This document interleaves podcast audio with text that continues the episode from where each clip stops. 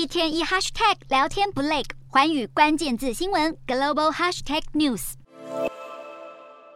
乌克兰跟俄罗斯在二十二号完成开战以来规模最大的交换战俘行动。乌方声明，这已经是双方第二十次换俘。总统泽伦斯基以视讯方式欢迎这些重回家园的人民。这次乌克兰换回两百一十五名战俘，其中包括保卫马利波亚速钢铁厂的亚速营正副指挥官。至于俄罗斯这次换回五十五位战俘，其中一位叫做梅维楚克的富商特别引人关注。梅维楚克曾经在乌国政坛非常活跃，现年六十七岁的他虽然担任过乌克兰的总统幕僚长跟国会议员，但同时也是俄罗斯总统普丁的盟友。身为亲俄的乌克兰官员，梅维楚克在俄罗斯并吞克里米亚事件中扮演重要角色，还因此遭到美国制裁。甚至有媒体形容梅维楚克是乌克兰最后一位亲俄总统亚努科维奇的亲密伙伴。在亚努科维奇被推翻后，梅维楚克就成为了普丁在乌克兰的主要代言人。直到去年五月，他被基辅当局软禁，面临叛国跟资助恐怖主义的指控。梅维楚克一度成功逃狱，一直到今年四月，俄军从基辅周边撤军后，才被乌方抓回。不过，梅维楚克从叱咤乌国政坛沦落成战犯，俨然就是乌克兰政治与意识形态转变的最佳写照。